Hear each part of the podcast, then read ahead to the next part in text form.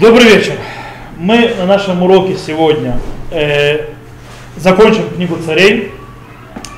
В принципе, э, мы закончим не только книгу царей, мы закончим царство иудейское, за царство разрушения иудейского царства, конец его полный, крах присутствия еврейского на земле и вавилонское изгнание. Правда, у нас будет аккорд, аккорд и оптимистический в конце. И прежде чем мы этим займемся, в конце э, книги царей, 25 глава, мы немножко заострим наше внимание на царе Циткияу, про которого мы говорили на прошлом уроке, э, о его царстве, но там мы больше занимались, что происходило в его время. Это его приход в царствие, восстание, попытка восстания, задумки восстания на четвертый год и восстание на девятый год царствования, которое заканчивается на одиннадцатом году царствованием, концом его правления, концом Иудеи, разрушением храма, разрушением Иерусалима. Сегодня мы попробуем понять, кто такой Циткияу, какие его особые качества, чем он отличается, то есть что за царь он был. Проблема в том, что в книге царей, кроме того, что э, сообщение, то, что нам говорит пророк, что он делал плохое в глазах Всевышних, Всевышнего больше о нем не сказано ничего. То есть мы о нем не знаем ничего из э, стихов там. И в принципе мы даже видим, что очень маленькое количество стихов э, и в книге Млахим, и в книге Деврегаямим э, очень быстро пролетают описанием разрушения храма, не описывая всевозможные вещи, которые там происходили, какие-то события, которые происходили, проехали, разрушился храм и на этом закончилось. Почему? Скорее всего, потому что Танах э, полагается на то, что тот, кто хочет немножко познакомиться с историей, что точно происходило, какие события происходили внутри этой эпохи, он обратится к книге Ирмия, Потому что в книге Ирмияу действительно там это более широко расписано. И даже в каком-то смысле в книге Хиске. Э, так вот, мы знаем, что Иоаким, старший брат Циткияу, был, э, скажем так, не в очень хороших отношениях, мягко сказано, с пророком Ирмияу. У них было очень напряженное отношение, вплоть до того, что Иоаким хотел его убить, и в принципе он, э, у него не было никакой проблемы убивать пророков. И мы даже знаем, что он убил пророка. Он убил Урия бен Шамая, э, который убежал в Египет, но он все равно убил. И поэтому Ирмияу в его период, которого тоже хотел убить Иоаким, скажем так, на, прилюдно не появлялся нигде. Он ему присылал книги пророчеств, как он говорил Всевышним, но и про царь Иоаким, старший брат Иоаким, когда читая, зачитывали им пророчество, что ожидает, он э, их вырезал и бросал в огонь. То есть таким образом, в принципе, так спалил книгу. Э, из этого мы понимаем, что Ирмияу, то есть царь Иоаким ни во что не стал ни Ирмияу, ни его пророчества и не слушал слова Господня. В принципе, Иоаким был один из злейших, то есть из больших самых злодеев царей, но если, конечно, не считать Минаше. Из всех, то есть он был сам злодеем. Окей. Сейчас нам попробуем понять, как же вел себя Циткияу на фоне своего старшего брата. И дело в том, что то, что мы видим, э, мы видим следующее. Мы в 21 главе книги Ирмияу мы видим обращение Циткияу к пророку Ирмияу. Слово, которое было сказано Ирмияу от Господа, э, когда царь Циткияу прислал к нему Пашхура сына Малкии и священника Цафания сына Масеи. Вопрос о нас, Господа, прошу тебя, то есть он просит за пророка Ирмияу, чтобы у Всевышнего, он вопрос задает. Ибо Навуходонецар, царь Вавилона, воюет с нами. Может быть, Господь сотворит для нас нечто, подобное всем чудесам его, и тот отпусть, отступит от нас. И сказал Мирамиягу, так скажите Циткияу. То есть он позвал посланников, то есть вот вопрос, который задает царь Циткияу, и отвечает Ирмия, а, пророк Ирмияу на его. Так сказал Господь Бог Израиля. Вот я обращу на вас воинские орудия, что в руках ваших, э, э ваших которым вы сражаетесь с царом Вавилонским, и с Каздимами, осаждающим вас за стеной, соберу их в городе в этом, и сам буду воевать против вас, э, рукою простертую, мышцу крепкую, в гневе, ярости и великом негодовании. То есть сам Всевышний обещает, что он будет воевать с Иерусалимом, то есть э, с Иудеей. И поражу живущих в городе этом людей и скот, умрут они от мора великого. А после того, сказал Господь, предам Циткияу царя Иудейского и рабов его и народа, оставшихся в городе этом от мора меча и голода, в руки Навуходонецара, царя Вавилона. И в руки врагов, и в руки ищущих души, и поразит он их острем меча, не пощадит их и не сжалится над ними. э, и не помилует. И народу этому скажет, так сказал Господь, вот я предлагаю вам путь жизни и путь смерти. Тот, кто останется в этом городе, умрет от меча, от голода или от мора, а кто выйдет и сдастся каздим, осаждающих вас, тот останется в живых, и добычей будет ему душа его. То есть он спасет свою душу, в принципе. Ибо обратил я лицо мое против города этого на бедствие, а не на благо, сказал Господь. В руке царя Вавилонского будет он предан и сожжет от его огнем. То есть, в принципе, э, понятно, что речь идет о пророчестве в, эпоху осады Иерусалима. Есть, правда, непонятно, какой из осад. А то, что мы говорили на прошлом уроке, что было по перерыв в осаде. Когда они ушли, потом верну, э, они вернулись.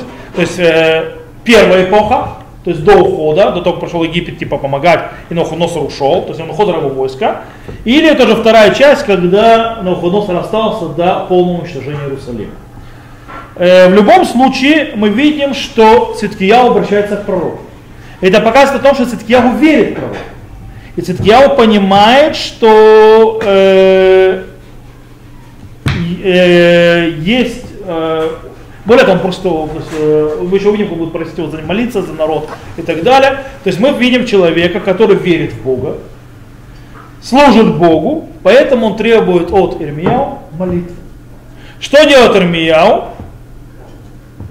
То есть есть э, большая разница между того, что попросил Ирмияу сделать, что делает э, Цитьяу и что делает Ирмияу. Ирмияу в первую очередь не молится за народ. Он наоборот говорит бедствия, то есть он дает пророчество о бедствиях, которые ждут э, Иерусалим. Э, и тут есть еще более, скажем так, э, тяжелая вещь. Он через голову царя обращается к народу он обращается к народу и говорит им так. То есть, да, кстати, очень тяжелое действие. То есть он вместо того, чтобы царю сказать, он обращается напрямую к народу. Так, народ, хотите жить, бегите. То есть не бегите, а сдавайтесь. То есть не бери... тот, кто хочет жить, должен перестать воевать. Тот, кто хочет жить, должен сдаться вавилонянам. Тот, кто хочет жить, должен выйти, уйти из этого города. Тот, кто останется в этом городе, не пеняйте на себя. То есть вас ждет страшная смерть. То есть вас ждет конец. Окей. То есть тут мы учим в любом случае, что в тяжелый момент Циткияу просит молитвы. Циткияу не похож на Иоакима. Э, сейчас мы попробуем увидеть, как Циткияу реагирует на вот эти вот призывы Эрмия. И это можем увидеть, там, то есть а, дальше череду событий мы видим в двух главах э, книги Эрмияу, это в 37 главе и в 38 главе. И начнем мы то есть, смотреть, как же реагируют, что происходит. Итак, и вместо э, Конияу, сына Иоакима, воцарился сын Ушияу, царь Циткияу, который поставил царем э, в стране Иуды Навуходоноса. Царь Вавилонский, ни он, ни рабы его, ни народ страны не вняли словам Господа, который изрек он через Ирмияу, пророк. Э, окей, то есть это как бы шапка заголовок, что в принципе говорится о том, что Циткияу не слушает голоса пророка э, какие слова пророка, то есть, да, которые мы только что сказали.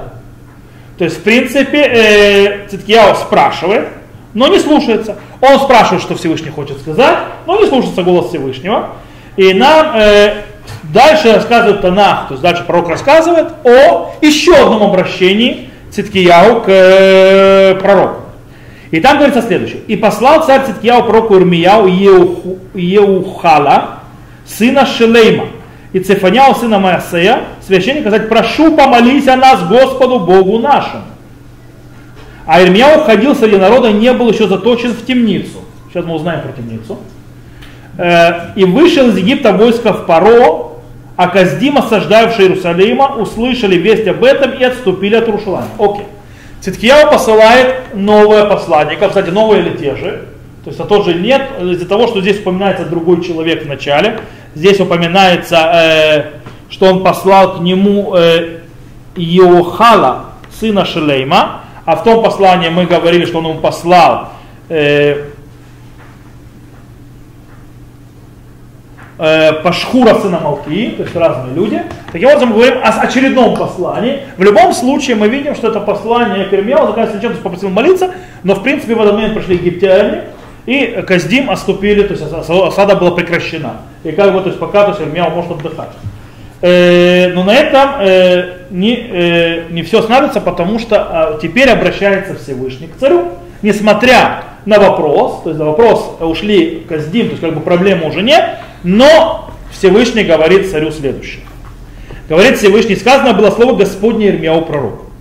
Так сказал Господь Бог Ирмияу пророку, так сказал Господь Бог Израиля, так скажите царю иудейскому, пославшему вас ко мне вопросить меня, вот войско Паро, которое вышло на помощь вам, возвращается в страну свою в Египет. И снова будут Каздим воевать с этим городом, мы читали на прошлом уроке этот кусок, и захватят его и сожгут его огнем, так сказал Господь, не обманывайте самих себя, говоря, непременно уйдут у нас Каздим, ибо не уйдут они, ибо бы если бы даже разбили бы все войско Каздим, что воюют с вами, осталось бы из них лишь люди, пронзенные мечом, то поднялись бы и они. Каждый шатра своего сожгли бы город от огнем. Короче, то есть, в принципе, вас, ребята, ждет конец. В любом случае. Что бы ни произошло, э, вас ждет конец. В чем смысл? То есть, в принципе, речь идет э, после того, как Каздим ушли, как мы сказали. Э, Ремяу говорит, город упадет. Ничего не поможет. Почему? Так мы говорим в 21 главе книги Ирмияу. По, по, по, по одной простой причине, потому что Всевышний с вами воюет. Он настолько с вами воюет, что Вавилон и Каздим это всего лишь орудие в его руках. Поэтому даже пронзенным мечом они встанут и уничтожат город. То есть вам ничего не поможет, потому что это орудие, которое воюет против вас, остановить невозможно. Сломать невозможно, ничего вам не поможет. А? Инструмент. Это инструмент, да, это инструмент, инструмент, который невозможно остановить. Окей. Продолжает пророк дальше. И было, когда войско Казим отступил Иерусалима, из Иерусалима а из-за войска Паро, вышел Армияу из Иерусалима, чтобы уйти в землю Бениаминову, получить там долю свою среди народа своего. И когда был он у ворот Бениаминовых, то начальник стражи по имени Ирия, сын Шелейма, сына Ханани, а схватил там Ирмияу пророка, сказав, вот ты хочешь перебежать к Каздим.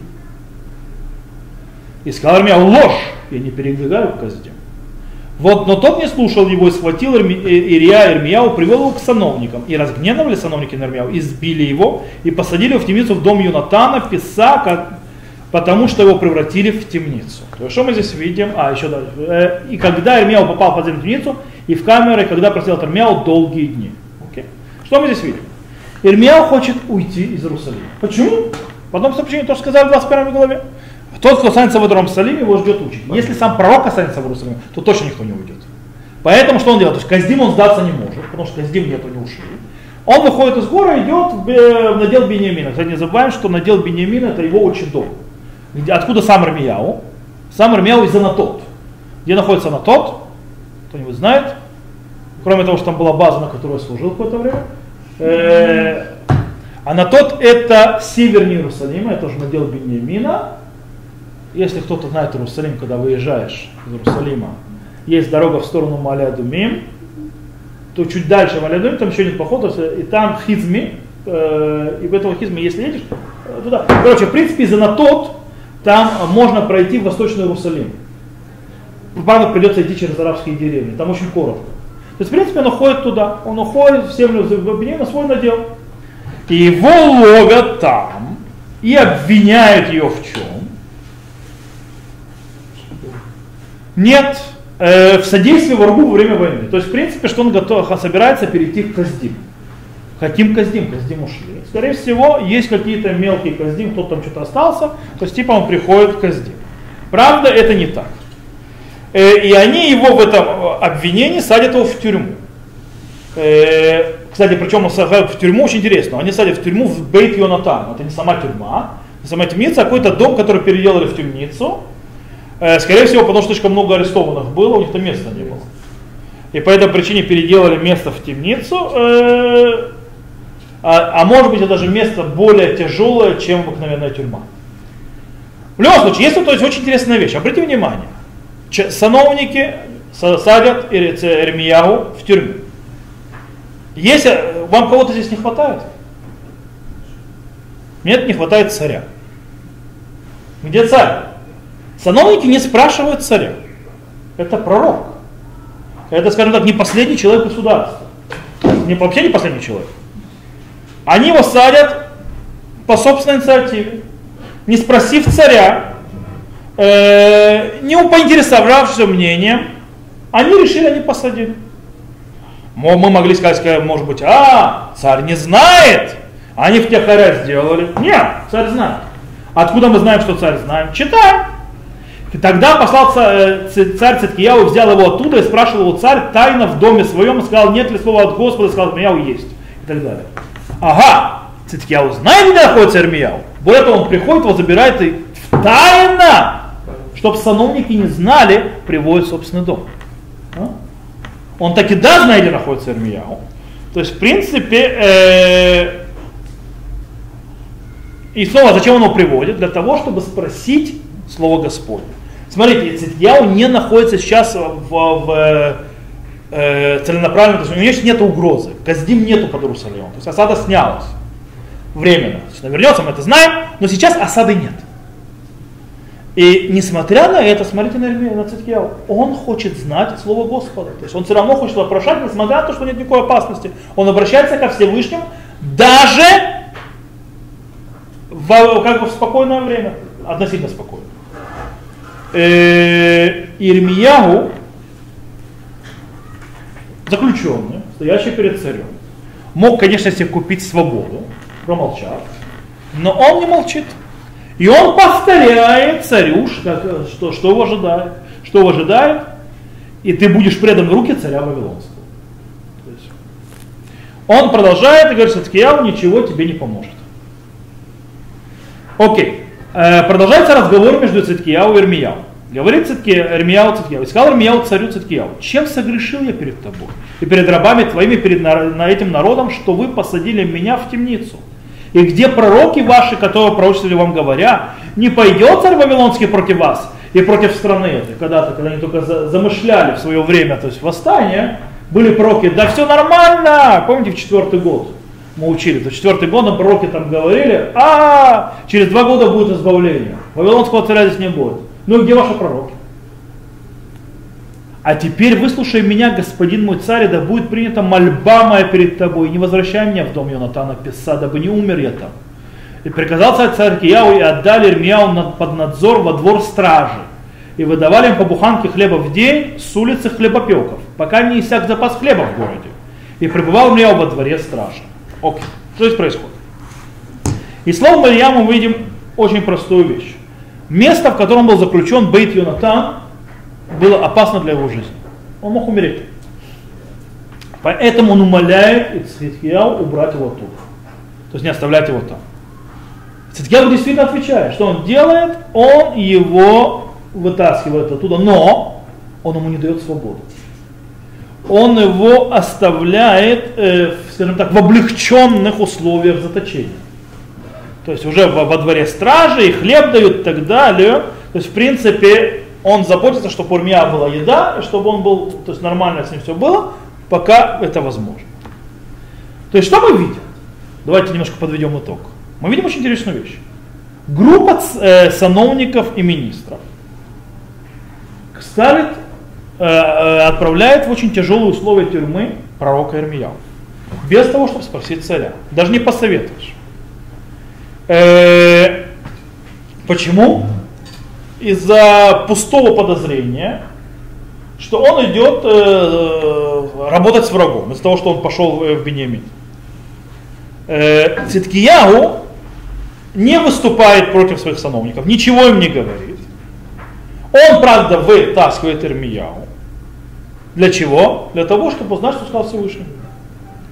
Он, он верит, что Ирмияу говорит правду. Он верит, что Ирмияу говорит слова Всевышнего. Иначе потом не спрашивал, правильно? Зачем спрашивать постоянно, если не веришь что, тому, кто, кто отвечает? Э, непонятно, почему Ицеткияу посадил Ирмияу назад в тюрьму. То есть не, с лучшим условием все равно в тюрьму. Хотя ответ написан прямым текстом. Дальше мы будем читать. Циткияу боится своих сановников. Он боится своих министров. Он не, не может против них восстать. Он их боится. Он просто их боится. Э, он готов улучшить условия заточения Ирмияу, но он не готов э, его освободить. Это мы все увидим дальше. Итак, читаем дальше. Что происходит? И услышал Шифатая, сын Матана, и Гидалияу, сын Пашхура – Еухал, сын Шлемияу, и Пашхур сын Мелки, те слова, что говорил Марьяу своему народу, сказав, так сказал Господь, тот, кто останется в этом городе, умрет от меча, от голода, от мора, а тот, кто выйдет в Каздим, останется жив, и добыча ему будет, э, добыча ему будет, душа его, будет он жить. Так сказал Господь, город этот непременно предан будет в руки войска царя Вавилонского, он захватит его, сказали сановники царю, да будет этот человек предан смерти, ибо лишает он сил в руки воинов, оставшихся в этом городе, руки всего народа, произнося перед ним подобные речи, ибо этот человек желает этому народу не благополучия, а бедствия. Окей. Получается, те слова, которые сказал Ремияу во дворе стражи в тюрьме, каким-то образом, в конце концов, дошло до народа. Он, у него получилось это передать народу. Более того, сановники об этом услышали, решили, что сделать ему? Казнить. Они решили его казнить. Э, почему? Это показывает, то есть, да, что они не верят в слова Бога. Их, то есть, религиозные понятия совершенно другие. Если у них нет религиозных понятий, и они не верят в слова Бога, то они вполне правы. Стоит человек посреди осады и говорит, господа, хватит воевать, слажем, слажем, слажем оружие и идем сдаваться врагу. С точки зрения сановников, которые не верят в Слово Бога, которые то есть, не, не имеют религиозных понятий, значит предатель. Этот человек хочет, чтобы народ перестал воевать, хочет, чтобы народ перестал защищаться, хочет, чтобы враг вошел в город. Спокойно, без боя. Чтобы он сдались. То есть э, он говорит, что, и даже он говорит, что вас все равно убьют, все равно вас победят, вы не справитесь. Говорит, это что ж такое? Даже если ты понимаешь, что ты проиграешь. Кто ж так делает? Привести в панику в город внести уныние. В это время, когда такой тяжкий час, наоборот, духов, человек духа должен стоять и говорить народу, что будет все хорошо, что все будет замечательно, что все будет прекрасно и так далее. Это ли желать благополучия народу? А этот, который постоянно говорит, что нас убьют, зарежут, сожгут огнем, вы будете там, что бы вы ни делали, вам все равно будет конец. То каким образом, извините меня, этот человек добра? В их глазах он желает зла. Он не только зла, он сейчас несет зло воинов, то есть нету, мораль, мораль разрушается, они воевать не хотят. А что это конец. Поэтому можно вполне понять. Но Циткияу, царь Циткияу, он должен сказать по, по, по, по столу сказать, я верю пророку Ирмияу, он говорит правду, у него нет выхода говорить по-другому. Это пророчество. Он не может остановить, это пророчество, как бы он не может что-то другое сказать. Но то этого не происходит. Давайте посмотрим дальше, что происходит. Следующее. И сказал царь Циткияу, вот он в ваших руках. Ибо царь ничего не может сделать вопреки вам. Мы сказали, что он то есть, это боится. И взяли Ирмияу и бросили в яму Малкияу, сына царя, которая была во дворе стражи, спустили Ирмияу на веревках, а в яме той не было воды, а лишь тина. И погрузился Ирмияу в тину не было воды. Да. И услышал, э, то, есть, то есть что происходит?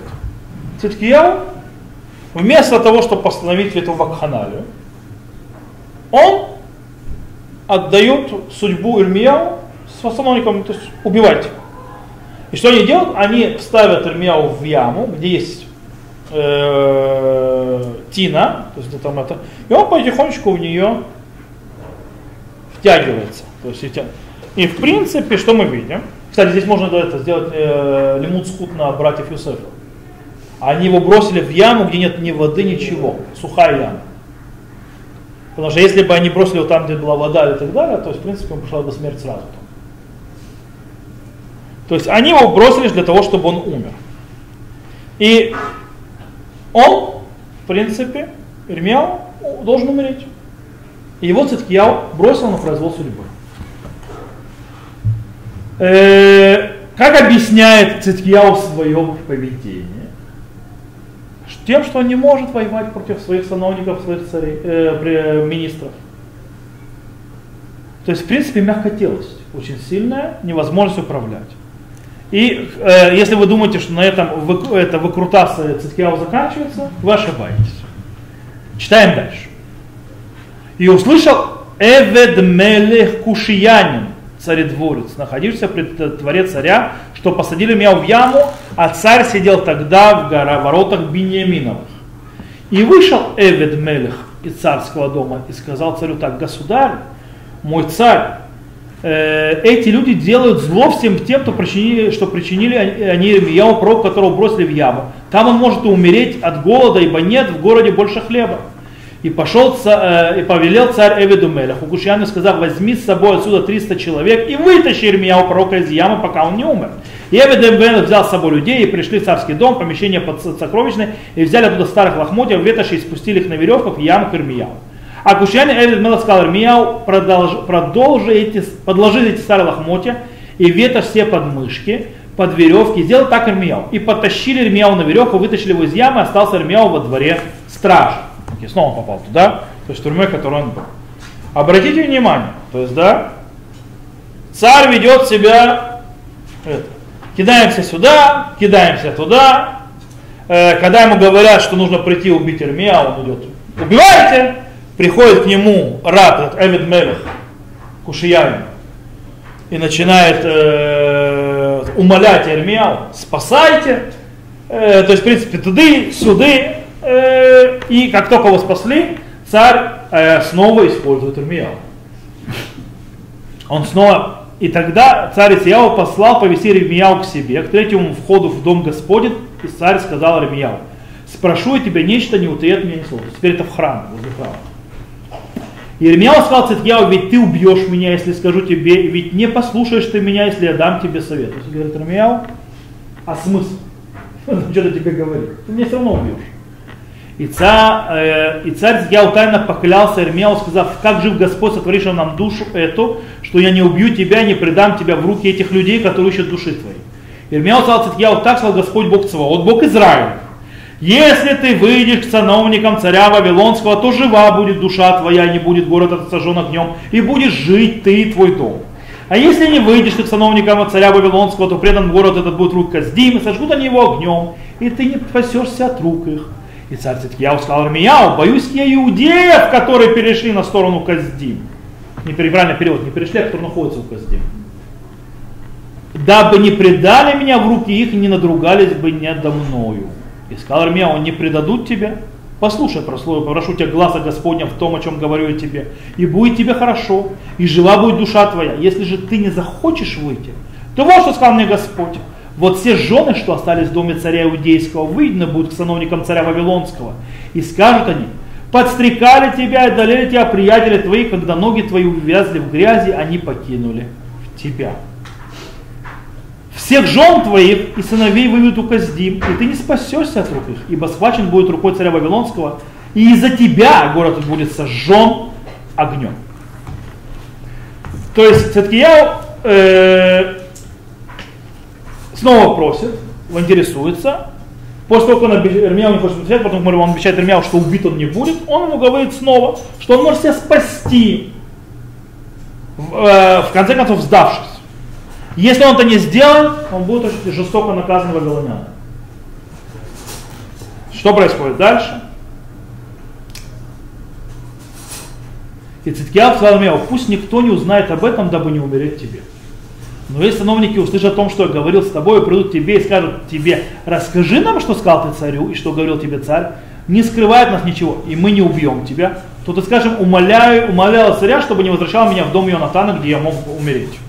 И пришли все сыновки Армияу, спрашивали его, и сказал он им, все то, что повелел царь, прекратили они разговор с ним, ибо не узнали ни ничего.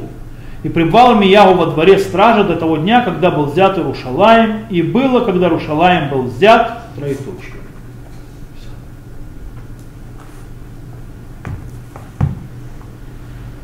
Илья Циткияу знает, что сановники захотят знать, о чем был разговор. Он умоляет Ирмияу ничего им не говорить. Ирмияу слушается царя, он ничего не говорит. И, Ирми, и сановникам, если это речь не идет о чем-то политическом и так далее, это неинтересно. То есть то, что он умолял не отправить его в тюрьму, ну, это нам не интересно, это нас не интересует. Э, как мы понимаем, э, продолжение осады, то есть до полного конца, Ирмияу проводит под, под стражей, то есть во дворе то есть в тюрьме. Там он встречает разрушения Иерусалима. Ирмияу. Э, войска Навузадрана, то есть заходят там внутрь, разрушают, так как было все обещано, сжигают, уничтожают, убивают, разрушают храм, Циткия убегает, они догоняют Циткияу по дороге в Верехо, они убивают у него на глазах его детей, то есть они вот зачем приводят его с детьми, со всеми это судить перед царя перед Нухоносом, Нухоносор его судит, убивает его детей на глазах, выкалывает ему глаза и в принципе отправляет его в Вавилон. Ирмия уже, то есть на следующем главе сказано, что Ирмияу э, а, после разрушения храма встречают его вавилоняне. И в принципе э, у него, они ему то есть ему готовлена другая судьба, чем судьба людей Иерусалима. Э, с точки зрения Вавилона, Ирмияу был нормальный пацан, назовем это так, хороший мужик, с нами то есть дружил и наоборот угорел народ сдаться. Они знают. Но они тоже не понимают, что так Всевышнего идет и так далее. Они видят точно так же, как и те же сановники, то есть тоже, тоже. А, он хотел быть с нами, он наш. Только если те хотели его убить, эти кто хотят его отблагодарить.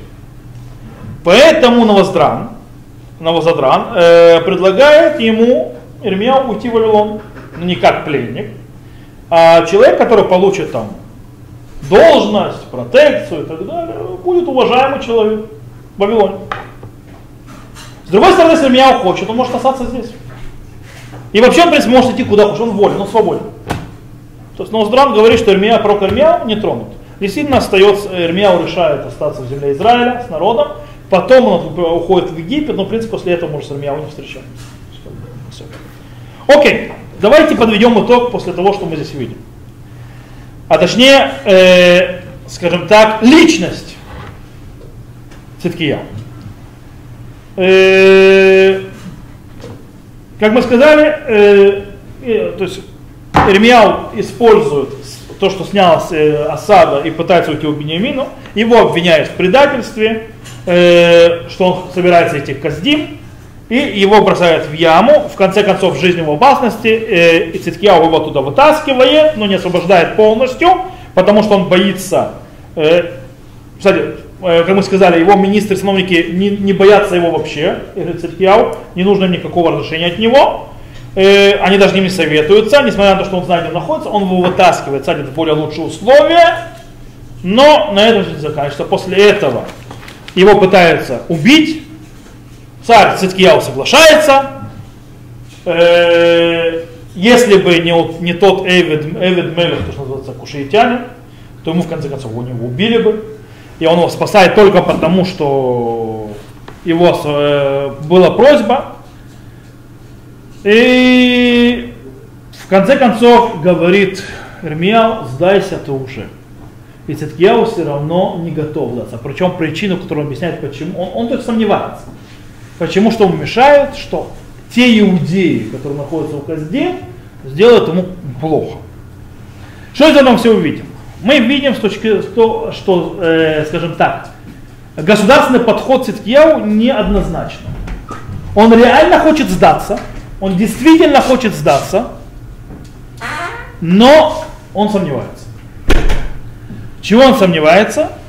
Э, он почти принимает сторону Ирмияу, подход Ирмияу, но вместо того, чтобы вести, как полагается, как царь, он ведет себя очень мягкотельно.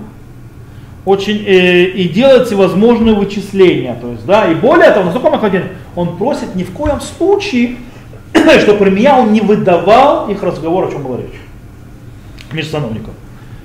Э, он не выражает свои сомнения наружу. Он э, боится это сказать, даже боится сказать в то, что он верит. Он боится сказать, что он верит Ирмияу. И что Ирмия говорит слова э, Бога, и поэтому нужно как бы подумать, что делать.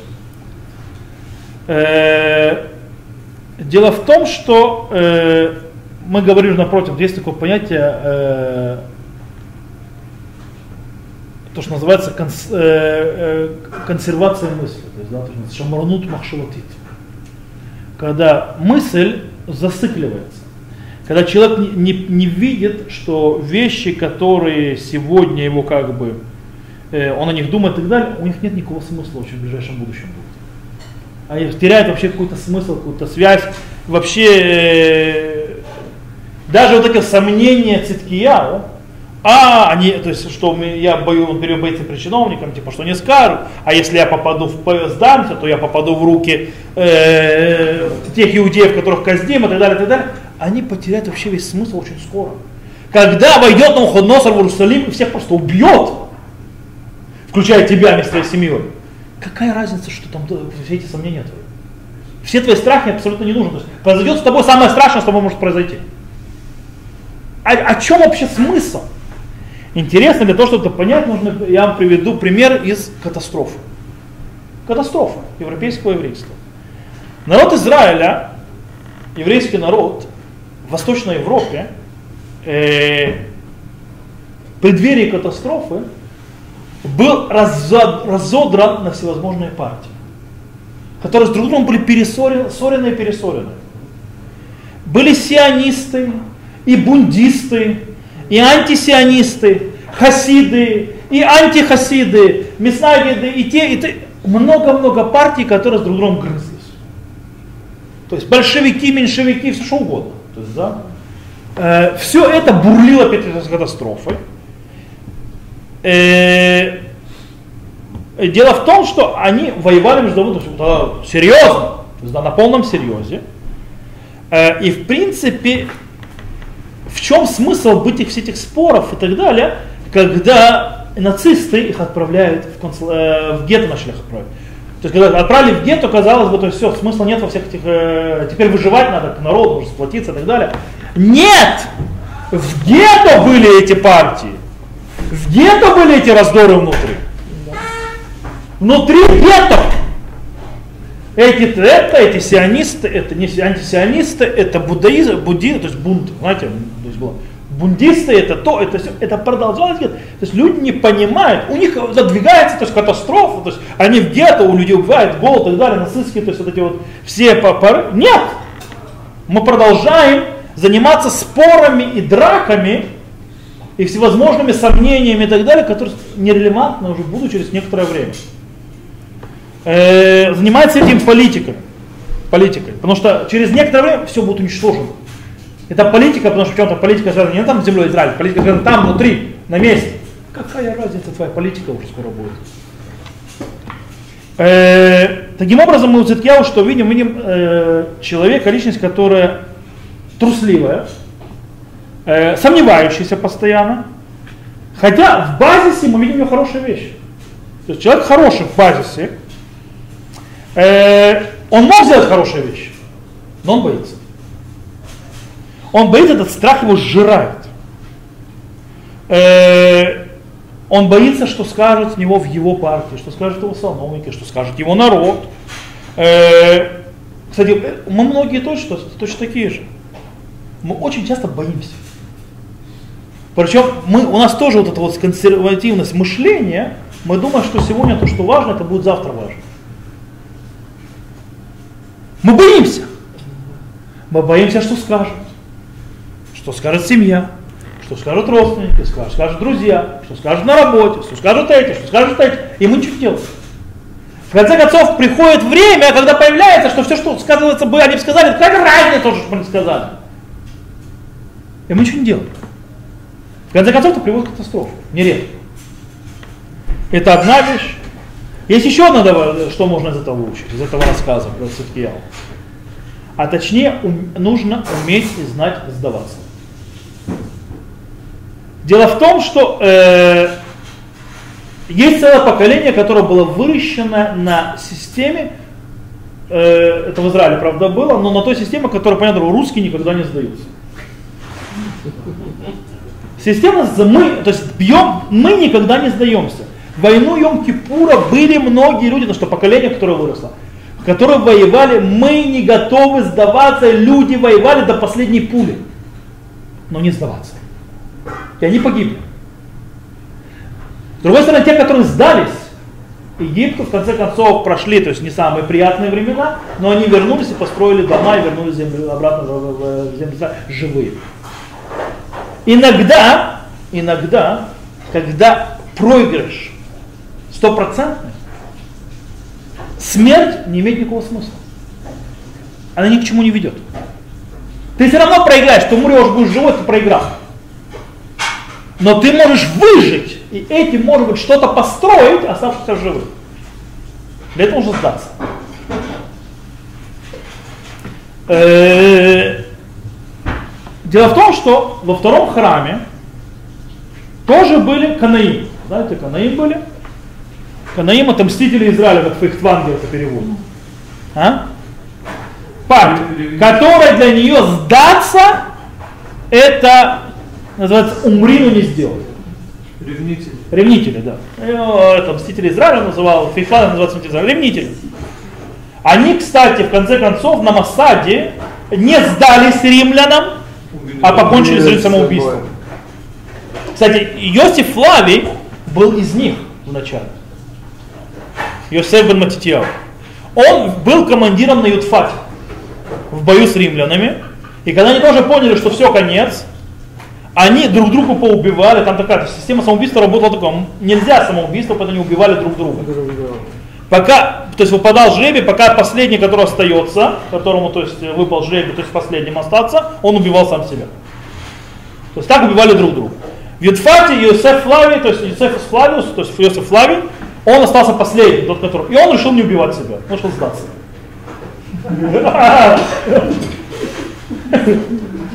Что? И он выжил. Вот. Э, в любом случае, э, вот этот вот подход, кстати, между прочим, в Вавилоне тоже, когда было вавилонское изгнание, помните, когда мы, мы говорили, что были, говорили, то есть все, мы в Вавилоне, мы попали в плен, мы больше не строить семьи, больше не строить дома, не жениться, не рожать детей, вымирать. Потому что нельзя так. Это не подход пророков, это не подход Танаха, это подход иудаизма. Это неправильный подход. Ты понимаешь, что у русских, то есть русские не сдаются. Хотя русские сдавались толпами, если никто не знает историю Второй мировой войны. Русские сдавались толпами, дивизиями, целью. Э, окей. То есть иногда стоит сдаться и выжить. Но, с другой стороны, нужно знать, что далеко не всегда, когда ты сдаешься в плен, это патент, что это тебе поможет, это выживешь, что-то из этого хорошее выйдет. Например, Гушит Сион. В Гушит Сион, Кфарат Сионе, когда уже был конец, уже было понятно все, что уже конец, Кфарат Сион сдался Иорданским легионом. Это не помогло. Иорданский легион вырезал жестоко оставшихся в живых, те, которые сдались им. Хотя другие населенные пункты в Гошин когда, которые то есть, сдались Иорданскому легиону, так и да, выжили, попали в плен иорданцам, потом они вернулись и построили дома, поселения и так далее. Э, в любом случае, э, несмотря на то, что сдаваясь, очень есть тяжелая плата, иногда душевная, физическое и так далее. Иногда сдаваться не помогает, нужно уметь это делать. Циткияу не умел это делать. Он не умел сдаваться. Теперь давай попробуем понять, почему у Циткияу такой вот характер. Э, давайте так, начнем с того, что он, он родился, то есть его жизнь. Он не младший сын. Он вошел на престол в 21 год неожиданно. Молодой парень, который входит на престол, причем он, являясь младшим сыном царя, царя Уишияу, когда его отец погиб, когда его убил фараон Нахо, Циткияу было 10 лет. Он, в принципе, растет под, э, постоянно под старшим братом Иоакимом, который 11 лет старше, пока Навуходоносор ему голову не, убивает его из-за восстания. Его не готовили быть царем.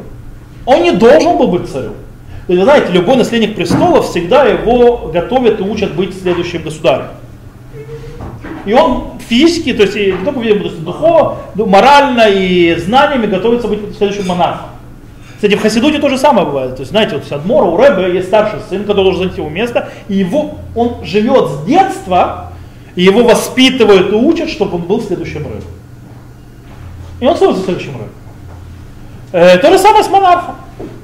То есть монарх должен занять престол с детства. И Циткия, он не учился с детства быть монархом, потому что не должен был быть монархом, по определению. Даже после смерти Иоакима, в конце концов, стал Иоахим, сын Иоакима. Он всего лишь дядя монарха.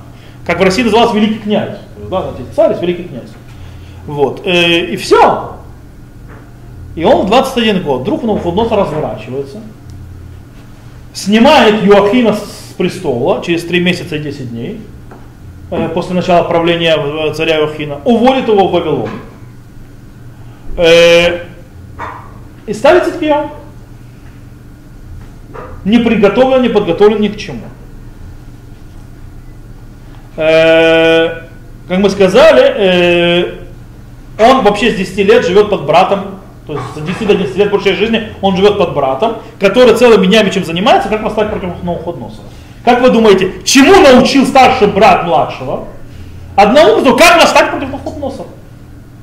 То есть, в принципе, это то, чем мы занимались вот, постоянно в царском доме. Поэтому идея это, что занимается царском доме Циткия, восстание против Навуходоносора, это чем он занимался. Есть еще одна вещь. Циткияу получает власть от Вавилонского царя. И дает клятву, как мы. Э, и это было, скажем так, в глазах народа не очень это. Мягко сказать, не нравилось это народу такие, такие вещи. Более того, не забываем, что Иоахин живой. Иоахин мало того, что живет, он находится в Вавилоне, и в принципе народ есть мечтающий вернуть э, старого царя, то есть который в изгнании. Что должен делать Циткияу? Он как политик. Угодить народ. Чтобы народ его полюбил. Чтобы народ видел в нем, угу, это же не предатель, это молодец, ты с нами. Восстаем против. А какие настроения тогда национальные были внутри народа? Восстаем против Вавилона. Это как бы было, кроме Ирмияну, там в принципе особо никто ничего другого не говорил. То есть восстаем против, э, поэтому получается, он с одной стороны верит Ирмияу, он понимает, что происходит, с другой стороны, он должен придерживаться как бы национальному интересу, как хочет народ. И он между этим находится. На, на, национальный интерес народа, это явно не сдаваться, так народ видит. Я говорю, что национальный интерес по-настоящему это сдаться. Он видит это по-другому. Поэтому постоянно, он, скажем так, Циткияу не может полагаться на Ирмиягу и верить ему, то есть он ему верит, но он не может его прислушаться, потому что он, он боится народа, он боится это, у него это, это, то, это. Много комплексов. С другой стороны, все вот эти вот мысли, которые происходят в голове у Циткияу, не имеют никакого значения э, с тем, в конце концов, чем он встретится и что с ним произойдет. Окей.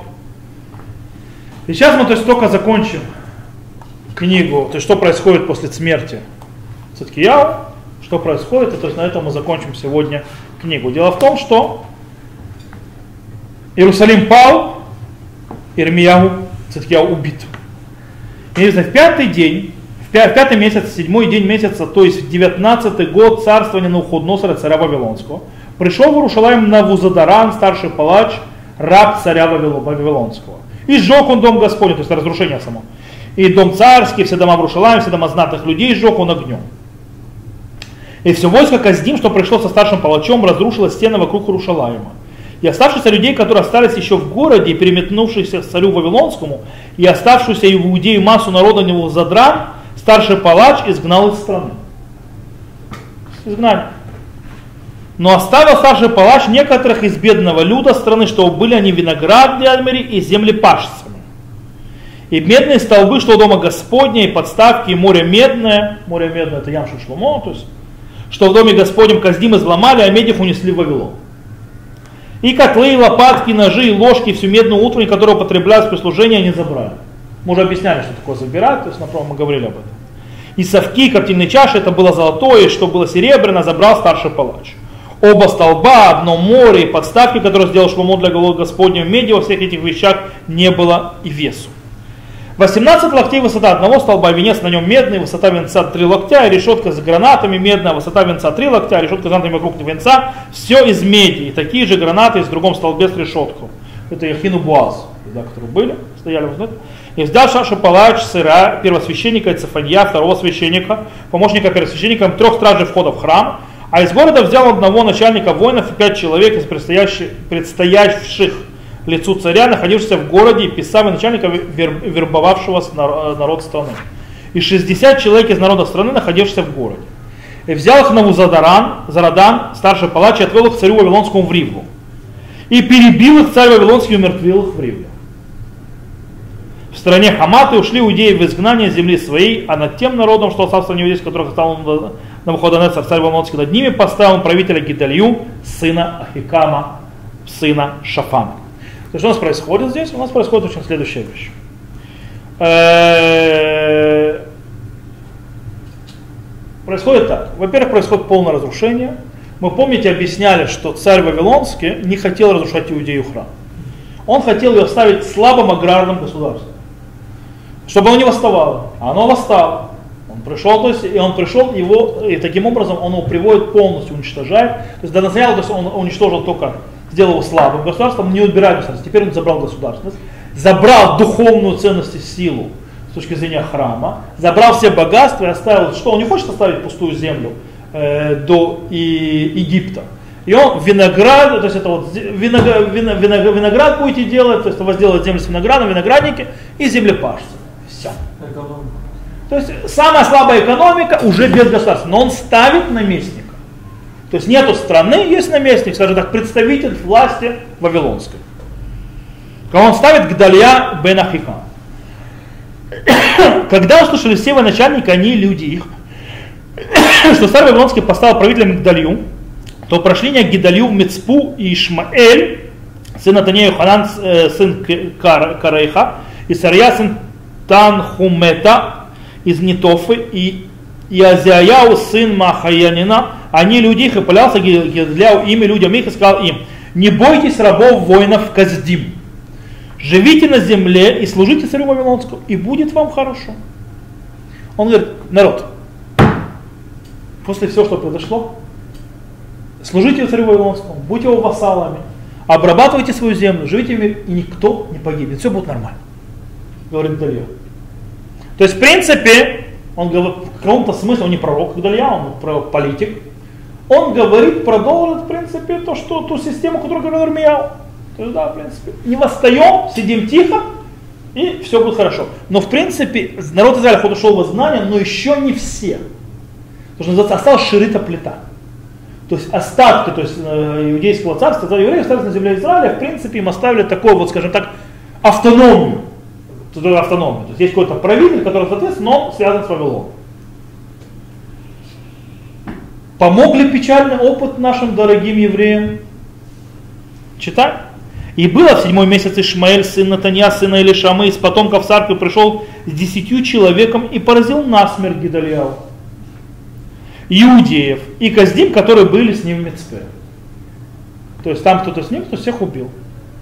И весь народ от мала до великого начальника поднялись и пошли в Египет, потому что боялись казнить. То есть снова на Египет решили положиться.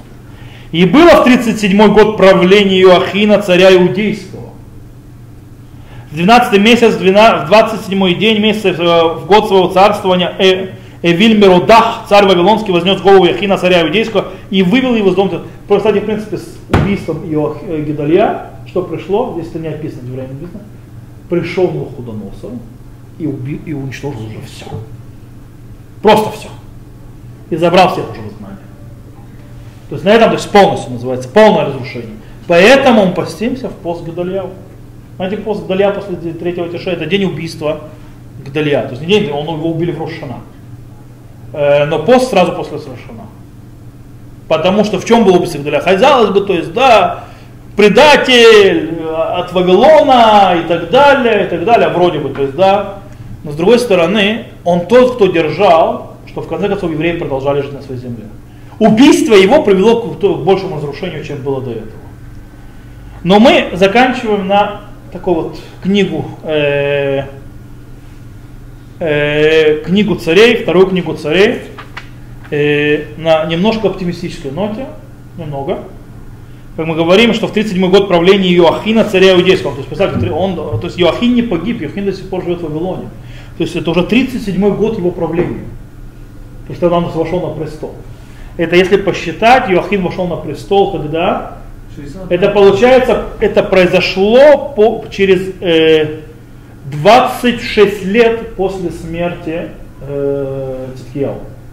То есть, э, то есть уже другой царь. То есть царь воцарился, э, воцарение Ивил Муродак, Мерудак, Мордух, то есть, да? Царь Вавилонский вознес голову Ахина, царя Иудейского, вел его из дома темничного, он освободил. И говорил он с ним доброжелательно, и поставил престол его выше престола тех царей, которые были у него в Вавилоне. То есть из всех то есть, захваченных, он вознес, он относился к нему как к царю. И сменил он свое тюремное деяние, всегда он ел хлеб перед ним во все дни жизни своей. И пропитание его, пропитание постоянно выдавало ему от царя изо дня дня в день во все дни жизни его, пока он не умер. То, но почему э, по их Йоахин то есть так остался, это что с ним происходило, мы уже говорили на этом уроке. На этом мы закончили книгу царей, вторую книгу царей. Э, и с Божьей помощью, как я сказал, след... со следующего урока мы начнем книгу Ихискеля. Ихискеля, которая там будет немножко, конечно, истории, которую мы уже здесь видели, но там будет много других пророчеств, и пророчеств связанные с будущим тоже. То, э, на этом мы закончим.